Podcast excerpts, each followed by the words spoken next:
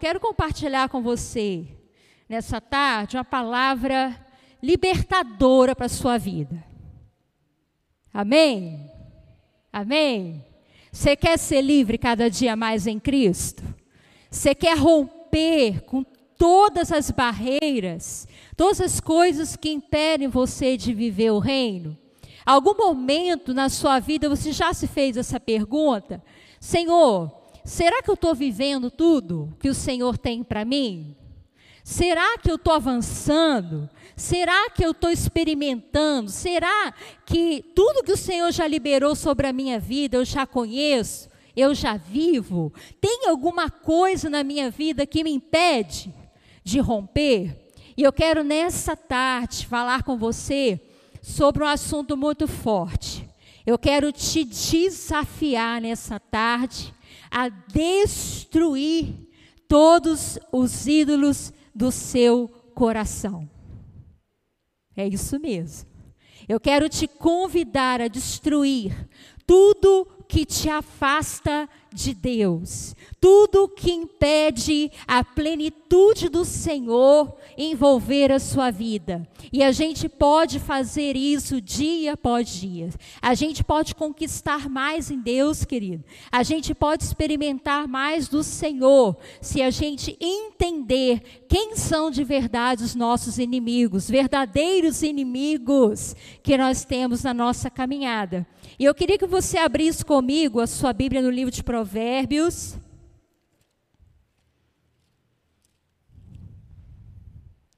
Capítulo 4, versículo 23. Esse é um versículo para toda a vida.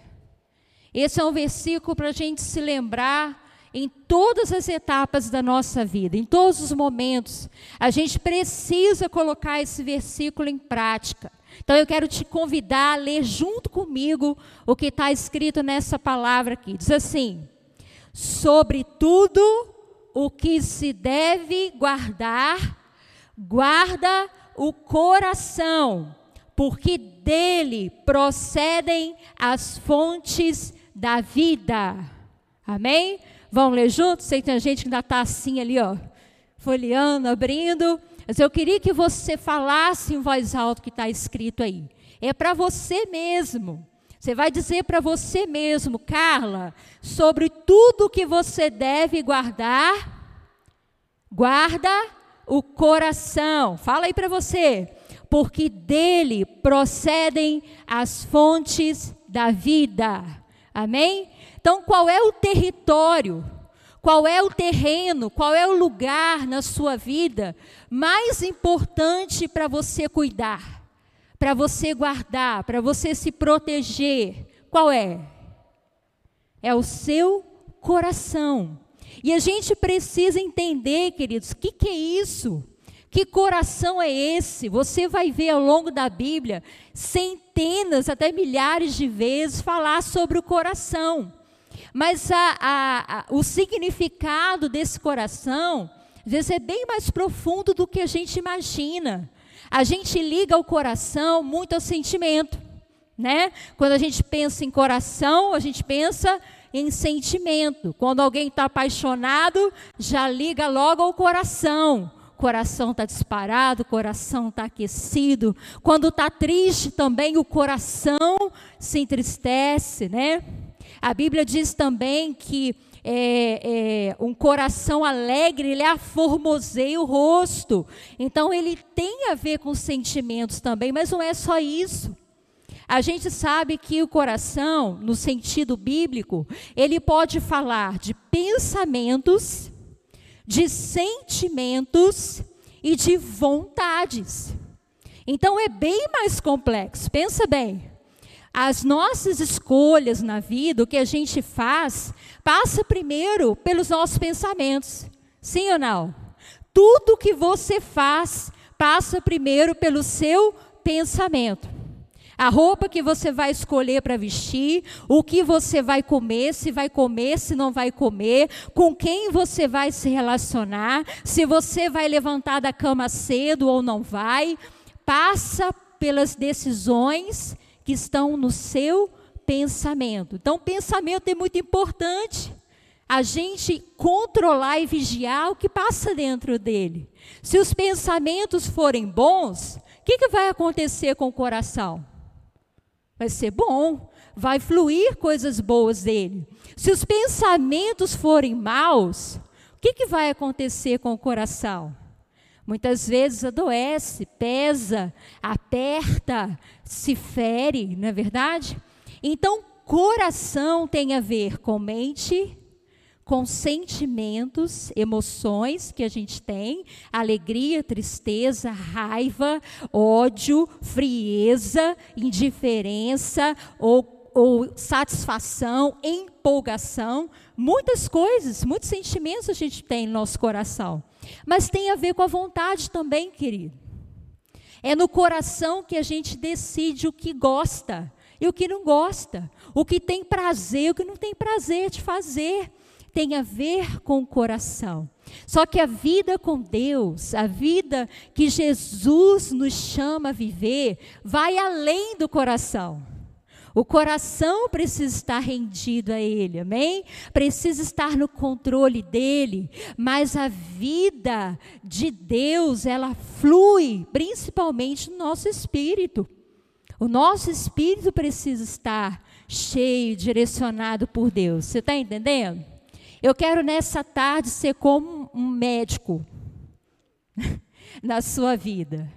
Que um, uma tomografia computadorizada né, venha passar sobre o seu coração nessa tarde.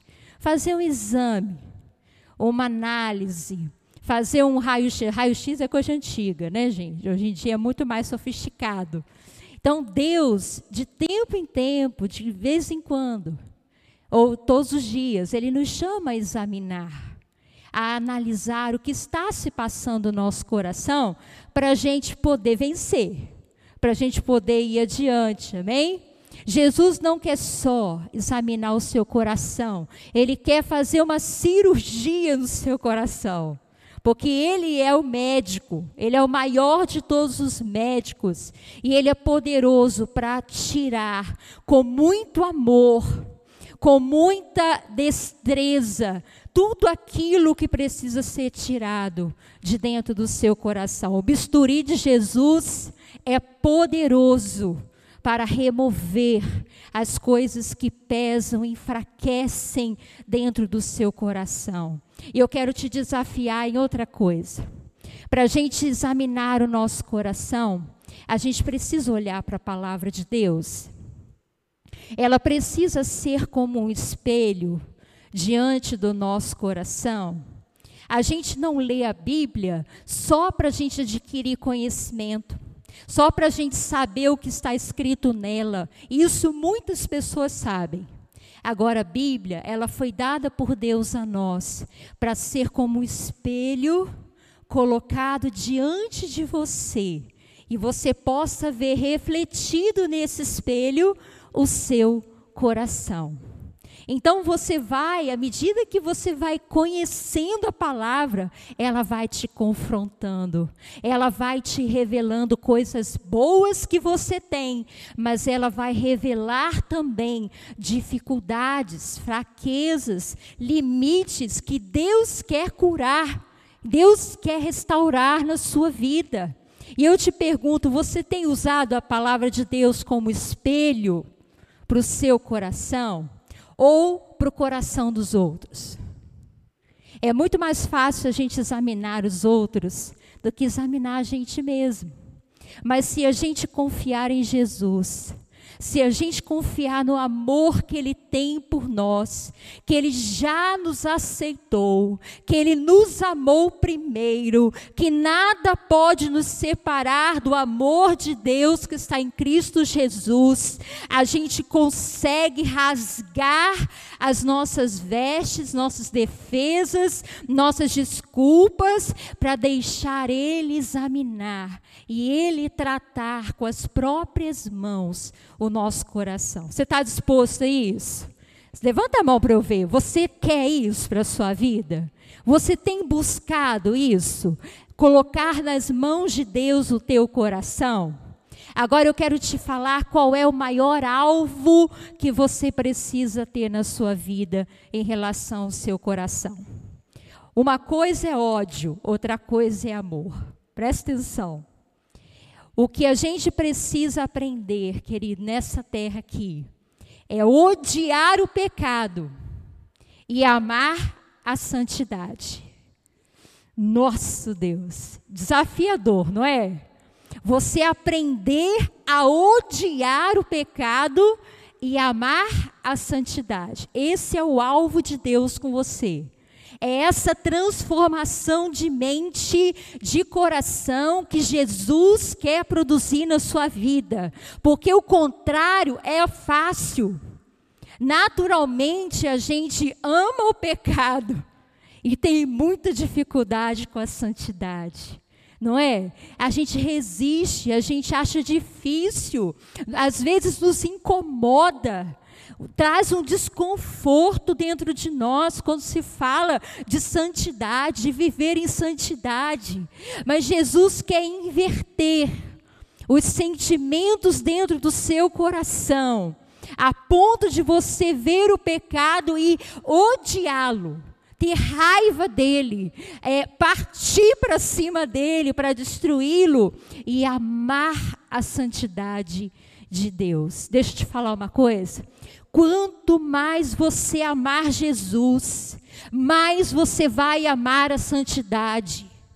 Quanto mais você conhecer Jesus, o seu amor, a sua intimidade, mais você vai amar uma vida de santidade. Sabe por quê? Porque você e eu não vamos perder a coisa mais preciosa que Deus nos deu, que é o nosso Senhor, o nosso Salvador Jesus Cristo. Doce maravilhoso, precioso, que nos protege, que está ao nosso lado todos os dias. Então a gente é capaz de odiar o pecado para não abrir mão de Jesus, para não deixar Jesus. Queria que você abrisse sua Bíblia comigo no livro de Êxodo, capítulo 32. Eu quero te dar um exemplo muito forte de uma postura, uma atitude de idolatria. Êxodo capítulo 32, você sabe que o povo de Israel peregrinou pelo deserto muitos anos para aprender a amar a Deus, para expor o que estava no coração deles. Deus disse para eles assim: Eu os levei para o deserto para expor o que estava no seu coração. Então, o deserto, ele é para isso, para expor o que está no nosso coração. E aí, vamos ver se tem alguma coisa a ver conosco. Êxodo 32, lembra que a palavra é espelho, amém? É para a gente se examinar. Então, eu queria ler com você só um pedacinho. Você já conhece essa passagem, a passagem do bezerro de ouro. Eu vou ler primeiro do 1 ao 5, depois a gente vai pular um pouquinho. Diz assim: mas vendo o povo que Moisés tardava em descer do monte, acercou-se de Arão e lhe disse: Levanta-te, faze-nos deuses que vão adiante de nós. Pois quanto a este Moisés, o homem que nos tirou do Egito, não sabemos o que terá sucedido. Disse Arão: Tirai as argolas de ouro das orelhas das vossas mulheres, vossos filhos e vossas filhas, e trazei-mas. Então todo o povo tirou das orelhas as argolas e as trouxe a Arão. Este, recebendo as suas mãos, trabalhou o ouro com buril e fez dele um bezerro fundido. Então disseram: São estes, ó Israel, os teus deuses que tiraram da terra do Egito. Arão, vendo isso, edificou um altar diante dele e apregoando disse: Amanhã será festa ao Senhor. No dia seguinte, madrugaram e ofereceram holocaustos e trouxeram ofertas pacíficas, e o povo assentou-se para comer e beber, e levantou-se para divertir-se. O que, que você acha dessa cena? Vamos situar aqui? O que, que o povo estava fazendo nesse lugar, querido? Eles estavam no meio do deserto. Por quê? Quem levou esse povo parar no meio do deserto? Foi quem? Foi Deus, sim ou não? A palavra de Deus diz que o Senhor tirou o povo lá do Egito pela mão de Moisés, pela liderança de Moisés e levou para o deserto. Você lembra muito bem do que, que aconteceu nesse caminho, sim ou não? Deus mandou as pragas, não é? Dez pragas sobre o Egito é, guardou os primogênitos lá na Páscoa, sim ou não? Preservou todos os primogênitos para que eles não morressem, não deixou que o seu povo fosse atingido pelo anjo da morte, tirou o seu povo do Egito, fez caminhar por um caminho, não é verdade? Quando o Faraó veio perseguindo, Deus abriu o mar vermelho diante dos olhos daquela multidão, homens, mulheres, crianças, homens, viram o poder de Deus extraordinário. Eles caminharam pelo deserto e a palavra diz que de dia tinha uma nuvem que os acompanhava sobre o acampamento e à noite ela era como uma coluna de fogo que protegia, que aquecia, que iluminava para que eles sentissem seguros. Quem fez todas essas coisas na vida desse povo, querido? Quem libertou um povo escravo do Egito? Foi Deus. Mas aí, no meio do deserto, enquanto Moisés estava no monte para receber a lei do Senhor, o povo resolveu criar os seus próprios deuses. Presta atenção nisso. Olha, o povo já andava com Deus, já andava com Moisés, mas decidiu fabricar um ídolo, um bezerro de ouro. Sabe por quê? Porque era um povo que andava com Deus, que via os sinais de Deus, mas não conhecia o verdadeiro Deus que eles serviam. Não conheciam, querido. E eu quero levar você a pensar sobre isso, se a gente trouxer para o nosso tempo. Jesus é o nosso libertador. Jesus nos arrancou do império das trevas, o Senhor nos transportou para o seu reino de luz. Jesus morreu na cruz por nós. Muitos de nós vimos na nossa vida o poder de Deus, milagres. Tem muita gente que vem à presença do Senhor por causa dos seus milagres, do seu poder, das coisas, das bênçãos que Ele dá. Mas muitos que estão diante da presença do Senhor estão andando com Ele, mas não o conhecem.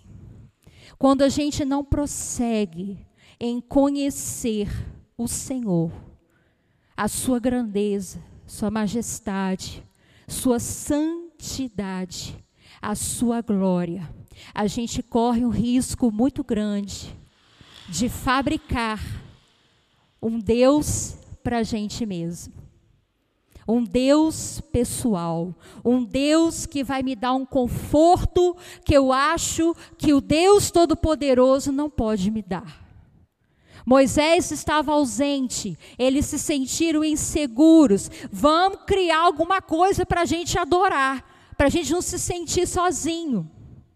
Quantas vezes a gente passa na vida momentos assim, que a gente se sente distante, que a gente se sente inseguro, que a gente acha que precisa de alguma coisa palpável, tangível, material para a gente se sentir bem, alguma coisa que atraia os meus olhos, alguma coisa que envolva o meu coração, para eu me sentir mais confortável.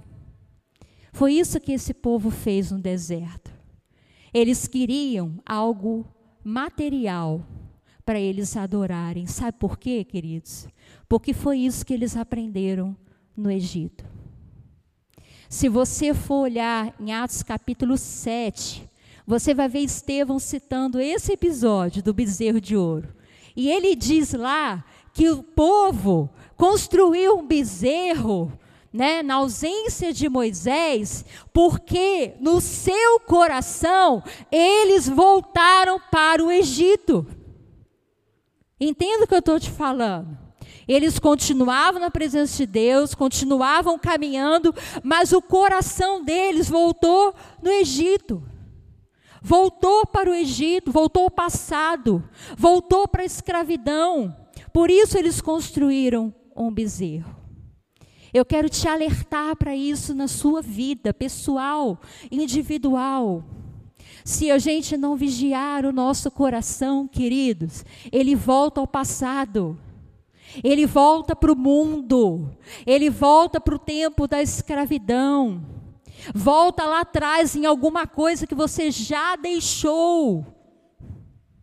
E muitas vezes a gente está construindo um bezerro dentro da nossa casa nossa, nossa família, nosso dia a dia, na nossa rotina. Construir bezerro é fácil demais, gente. Junta lá as argolas, o arão. Nós queremos um bezerro, junta as argolas, tá as argolas das irmãs. Tinha que ser as argolas das irmãs, né, gente? Eu não sei por que esse negócio. Não podia ser outras coisas de ouro, mas eram as argolas que as irmãs usavam. Pede a Deus aí para revelar o mistério para você dessas argolas de ouro das irmãs aí. Tem um negócio aí de idolatria nas argolas das irmãs aí. E trouxeram as argolas, virou um bezerro. E o que que fala aqui no texto? Que eles acordaram de madrugada, olha a disposição, acordaram de madrugada, ofereceram aos, a esse bezerro, imagino que não deve ter ficado bonito, mas ofereceram esse bezerro ofertas sacrifícios, serviram a esse bezerro. E sabe o que, que fizeram depois? Vão fazer festa, galera. Vão comer, vão beber e vamos nos divertir. Querido, tem alguma coisa errada em comer, beber e se divertir? É pecado? Na essência, não é, mas pode se tornar.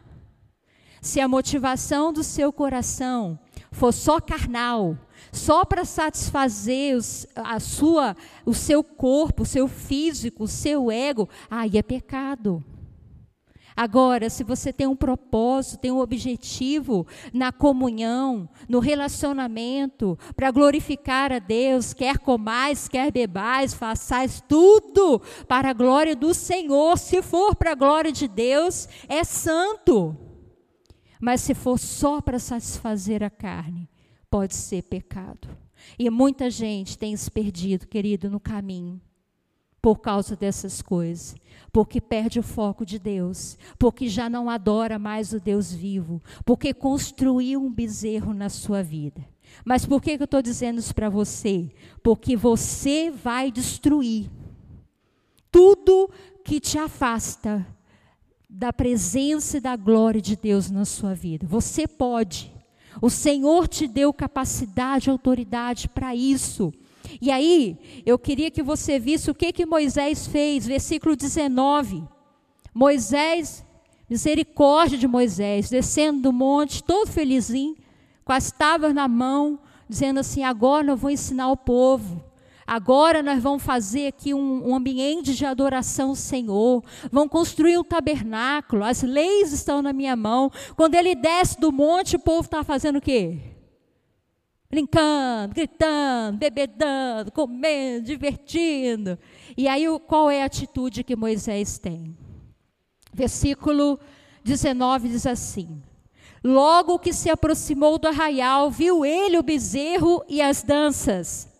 Então, acendendo-se-lhe a ira, arrojou das mãos as tábuas e quebrou-as ao pé do monte.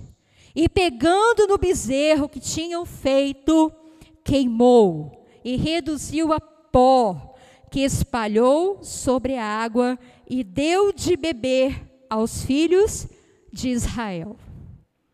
Olha a diferença entre um sacerdote corrompido, Arão, e um sacerdote cheio da glória de Deus. O que, que Moisés fez, querido? Quando ele viu aquela cena, aquela cena triste, o coração dele cirou. Não cirou, cirou contra o pecado. Cirou contra o desrespeito ao Senhor, Deus Todo-Poderoso.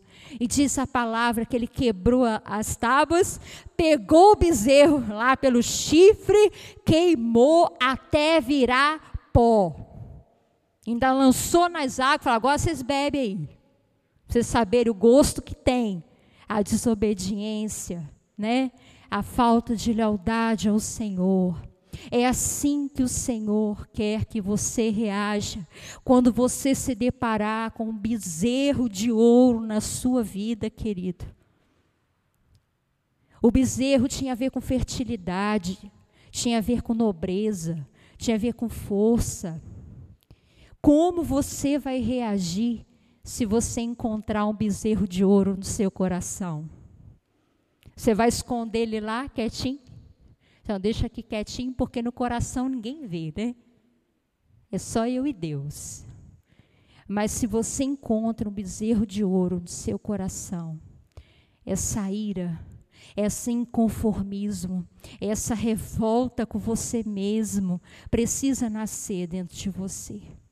A ponto de você agarrar esse negócio pelo chifre e quebrar em pedacinho, até virar pó queimar tudo. Com o ídolo, a gente não guarda, a gente não brinca, a gente não deixa de lado. Com o ídolo, a gente queima, destrói até virar pó, para que ele não tenha mais poder sobre a nossa vida. Deixa eu te alertar uma coisa. O ídolo, ele começa de uma forma, ele, ele começa com um formato inofensivo mas se a gente não faz nada para se livrar dele, para vencê-lo, ele cresce, querido. Esse, esse bezerro ia virar um touro. Você está entendendo? Ele ainda era um bezerro. Se não fosse queimado, ia virar um touro, bravo, destruidor, no meio do povo de Israel. Se você não destruir os ídolos, se você não quebrar o seu coração, deixar Deus tratar, eles crescem. Eles se tornam mais violentos, eles se tornam mais, mais indomáveis. Você está entendendo? Uma coisa vai puxando outra. Um pecado vai gerando outros. Um abismo puxa outro abismo. Então, o conselho que eu te dou: identifica e queima enquanto é bezerro enquanto está pequeno, enquanto você está começando a se sentir atraído por alguma coisa que você sabe que é pecado. Alguma coisa que está te controlando, está te dominando, que você não consegue parar de pensar que você todo dia você se alimenta daquilo e fica nervoso se não não tiver. Pode ser um bezerro que está nascendo aí. Você está entendendo mas eu queria levar você a entender uma outra realidade, além do, do bezerro. Jesus morreu na cruz por você. E ele venceu todas as tentações que ele enfrentou. Você entende isso? Todas as tentações foram vencidas por Jesus. E eu queria que você deixasse sua Bíblia aberta no livro de Mateus, capítulo 4. Mateus capítulo 4. Eu quero que você entenda a importância desse momento de Jesus para a sua vida. Mateus capítulo 4 fala da tentação no deserto, que Jesus enfrentou o diabo. Sim ou não? Diz a palavra de Deus que ele foi levado ao deserto pelo Espírito Santo para ser tentado pelo diabo. E a vitória de Jesus no deserto é a sua vitória, a minha vitória. A gente pode olhar para essa vitória e acreditar que a gente consegue também, que a gente pode também vencer. Tem três inimigos que você precisa derrotar na sua vida, dentro do seu coração. Você sabe quem são os seus inimigos? É o irmão do meu lado, pastor? É meu marido? É meu filho? É minha sogra? Qual que é meu inimigo? Você sabe qual é o seu inimigo? A Bíblia fala que nós temos três inimigos. Três? É, três. Você achava que era só o diabo, né? Né, não. O diabo é um deles. Mas tem outros dois também muito bravos, muito ruins. O primeiro é o mundo. O segundo é a carne. E o terceiro é o diabo. Você entende isso?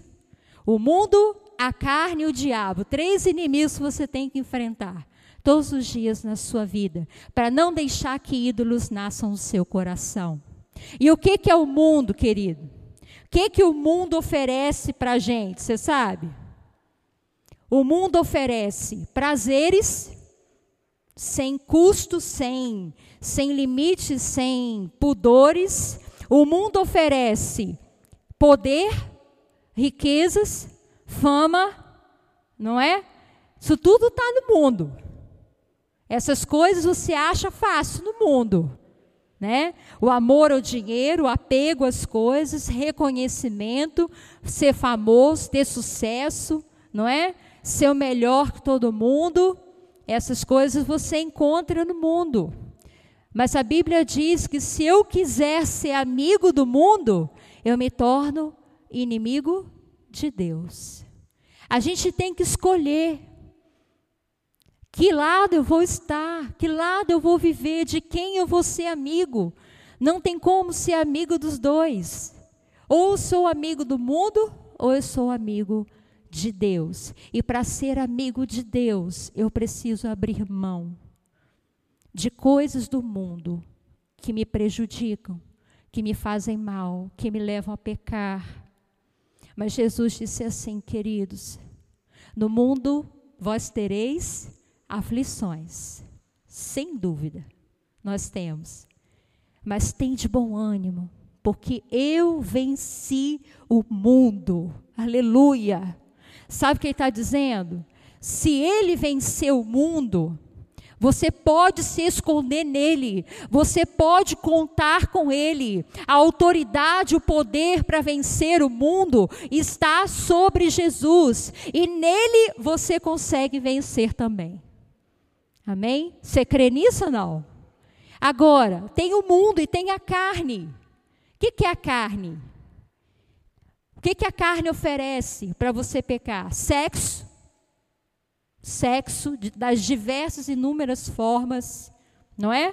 Que a gente vê hoje cada vez mais complexas, cada vez mais abomináveis, né?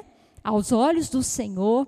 Então a carne, ela busca sexo, dinheiro, beleza, comida, bebida e diversão. São as coisas que a carne anseia. São as coisas que satisfazem ela. Não importa, não importa o que tem que ser feito. A carne não tem limite. A carne ela é quase insaciável. Quanto mais você alimenta ela, mais ela quer. Quanto mais você dá a ela, mais viciada ela fica. Não é assim, gente? Ou, ou só eu que acho isso? É assim. Você pode comer de tudo do bom, do melhor. Você sempre vai querer coisas novas. Você sempre vai querer coisas melhores, que te satisfazem. Isso é a carne que faz. O ego é carne. O nosso eu é carne. Ele sempre vai trabalhar para satisfazer a sua vontade, que você quer. E por que, que eu deixei o diabo por último? Mundo, a carne e o diabo. Por que o diabo por último? Porque o diabo, sabe o que ele faz? Ele não inventa nada novo.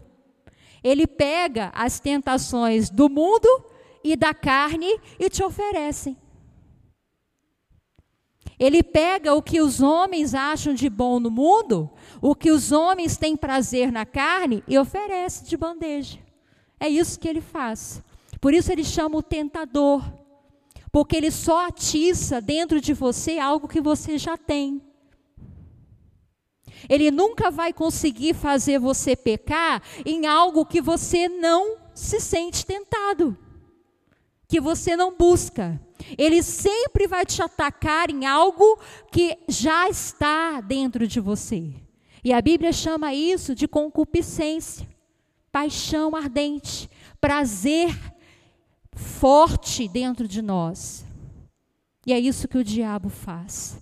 Ele nos estuda, ele nos avalia, ele olha a nossa história, ele vê os nossos traumas, ele vê como que foi a nossa vida, nossas carências, nossas limitações, nossas fraquezas e traz de bandeja, porque ele é covarde. Ele é o tentador. E foi isso que ele fez com Jesus. Ele tentou fazer Jesus pecar, oferecendo os prazeres desse mundo. O que, que ele ofereceu? Vamos ver aqui rapidinho. Mateus capítulo 4, quero que você leia pensando em você, espelhando no que está escrito aqui. Versículo 1: A seguir foi Jesus levado pelo Espírito ao deserto para ser tentado pelo diabo, e depois de jejuar 40 dias e 40 noites, teve fome. Então o tentador, aproximando-se, lhe disse: Se és filho de Deus, manda que essas pedras se transformem em pães. Jesus, porém, respondeu: Está escrito: Não só de pão viverá o homem, mas de toda palavra que procede da boca de Deus. Então o diabo levou a cidade santa, colocou sobre o pináculo do templo e lhe disse: Se és filho de Deus, atira-te abaixo, porque está escrito: Aos seus anjos ordenará a teu respeito que te guardem. E eles te susterão nas suas mãos para não tropeçar em alguma pedra. Respondeu Jesus: Também está escrito: Não tentarás o Senhor teu Deus. Levou ainda o diabo a um monte muito alto, mostrou todos os reinos do mundo. Fala, mundo. E a glória deles. Ele disse: Tudo isso te darei, se prostrado me adorares. Então Jesus lhe ordenou: Retira-te, Satanás, porque está escrito: Ao Senhor teu Deus adorará, e só a Ele darás culto. Você pode repetir essa frase comigo? Essa última frase nós falamos, você pode repetir junto comigo? Diga assim: Ao Senhor teu Deus adorarás, e só a Ele darás culto. Agora você pode dizer para a sua alma isso, pode dizer para o seu coração isso.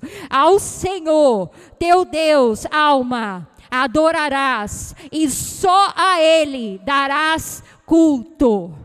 E mais ninguém, mais ninguém, mais nada é digno do meu coração do que o meu Senhor Jesus Cristo. Jesus venceu a tentação para poder salvar você e a mim, querido.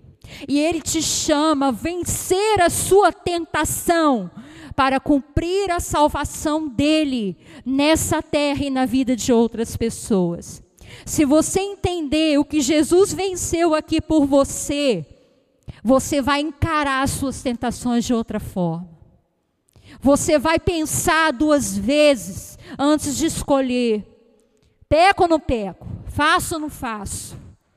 Vou ou não vou? Você vai pensar duas vezes. Porque o preço que Jesus pagou, a renúncia que ele fez por mim e por você é muito grande. O diabo tentou seduzir Jesus. Já perdi até meu rumo aqui, gente. Não sei nem onde que eu estou mais aqui. Mas o diabo tentou seduzir Jesus com fama, com riqueza e com poder. Fama, riqueza e poder. Preste atenção nessas coisas na sua vida.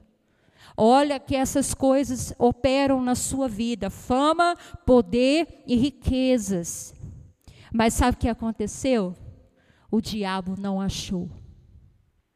Ele procurou no coração de Jesus. Deixa eu ver se tem uma cobiça, um desejo, um anseio por fama, por riquezas, por poder.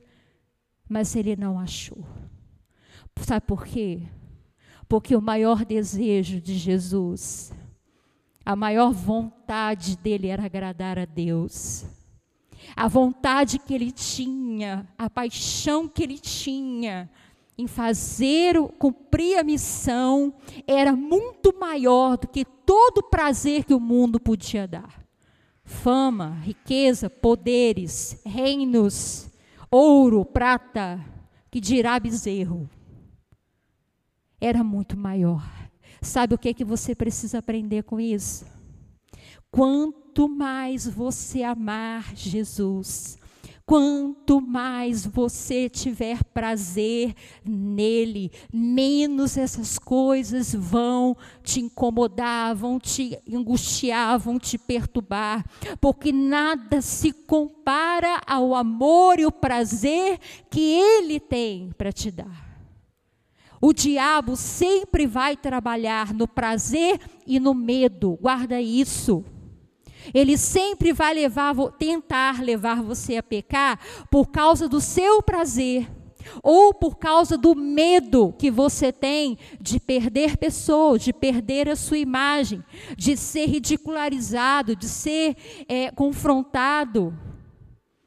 Medo e prazer são as maiores ferramentas que o diabo usa contra a nossa vida. Mas o amor do Pai, ele é maior do que tudo isso. Os ídolos do coração são amores que a gente cultiva dentro da gente. Sabe como é que a gente vence um amor dentro da gente? Com um amor maior do que aquele. Você está entendendo? Não.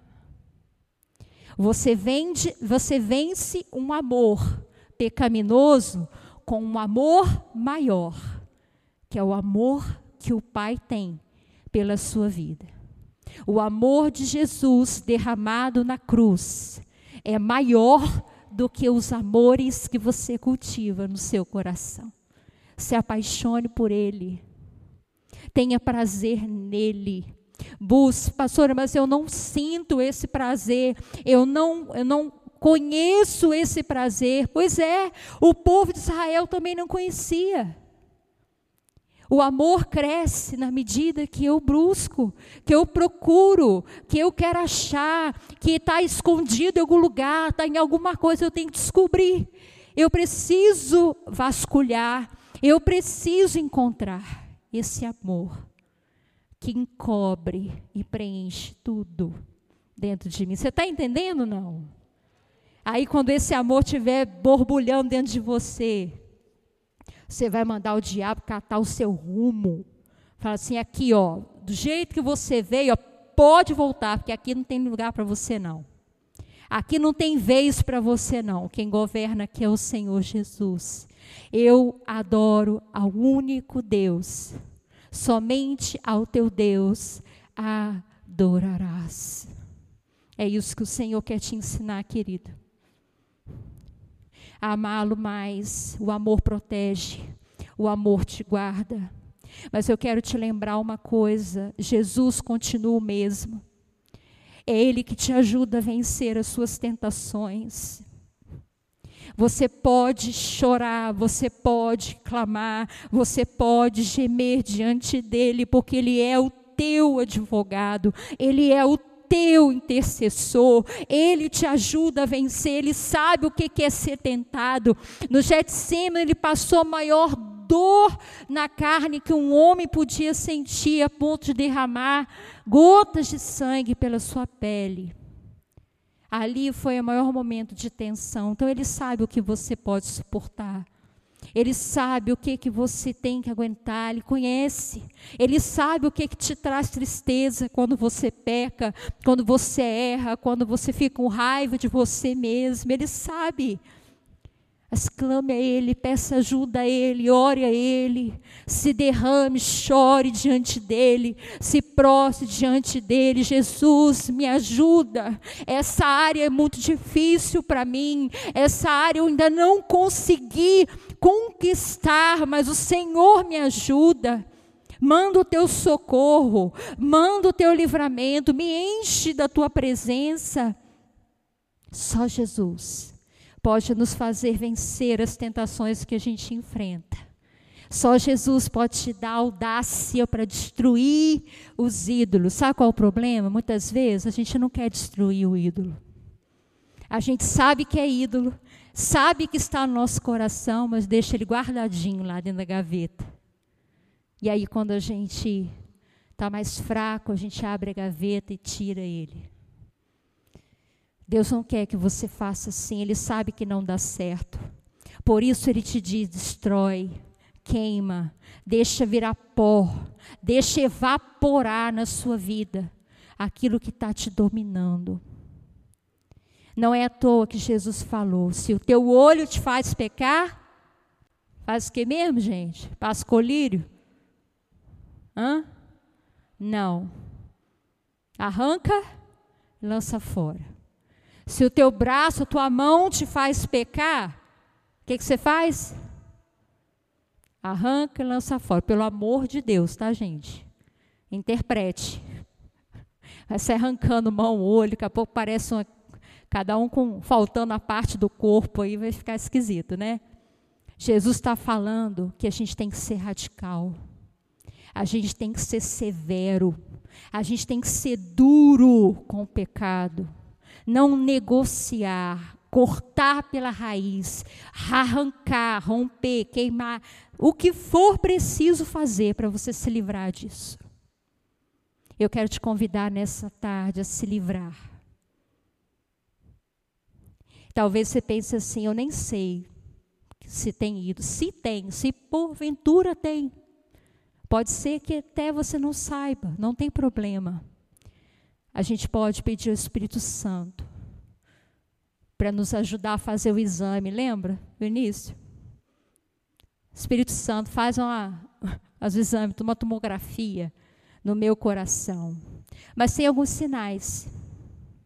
Às vezes a gente está se sentindo desanimado, às vezes está se sentindo fraco, às vezes a gente não está conseguindo orar, não está conseguindo estar na presença de Deus, porque talvez você esteja numa batalha contra o pecado. Talvez o diabo está tentando te cercar, meu irmão, minha irmã. E Deus, Ele quer te alertar. Deus quer que você viva mais o seu reino, amém? Eu quero te convidar a ficar de pé. Hoje é tarde de Santa Ceia do Senhor. E você não está aqui para ser exposto para ninguém. Você está aqui para ser exposto somente diante de Deus, diante do Espírito Santo do Senhor. Amém? Que é luz, que é vida. E eu quero te convidar, querido, enquanto o louvor vai cantar aqui uma canção eu quero te convidar. Só se você realmente entende que precisa examinar o seu coração antes de participar da Santa Ceia. Se você acha que precisa vencer alguma coisa que está te atormentando, está te controlando, que está te dominando, pelo poder do Espírito Santo, você pode ficar livre hoje. Você pode ser renovado hoje, porque o sangue de Jesus foi suficiente para nos libertar. Jesus renunciou tudo por você. O que que você é capaz de fazer por ele? O que que você é capaz de abrir mão por ele, para ele, para a glória dele, mostrar o quanto você é grato? A quem muito é perdoado, é muito mais grato. Quanto mais você se sentir agraciado, perdoado, mais maior é a entrega. Eu quero te convidar, se você quiser, se ajoelhe na sua cadeira, deixe o Espírito de Deus, chame por Ele e deixe Ele conduzir esse exame. Se você quiser, você pode, você deve. Se colocar de joelhos na presença do Rei, na presença do Senhor, examinar a sua própria vida, examinar o seu coração. Talvez você precise pedir, Espírito Santo, me dá força. Espírito Santo, me dá essa ira. É isso mesmo, me dá essa ira contra o pecado. Eu não tenho isso. Eu estou conformado, eu estou insensível, eu preciso me levantar como Moisés e agarrar esse bezerro com toda a minha força, queimar ele, quebrar ele em pedacinhos. Às vezes é o teu orgulho, querido, o seu bezerro. Às vezes o seu orgulho impede você de viver o sobrenatural. Se a gente não se arrepende, Deus não pode realizar uma obra transformadora. A transformação começa no arrependimento.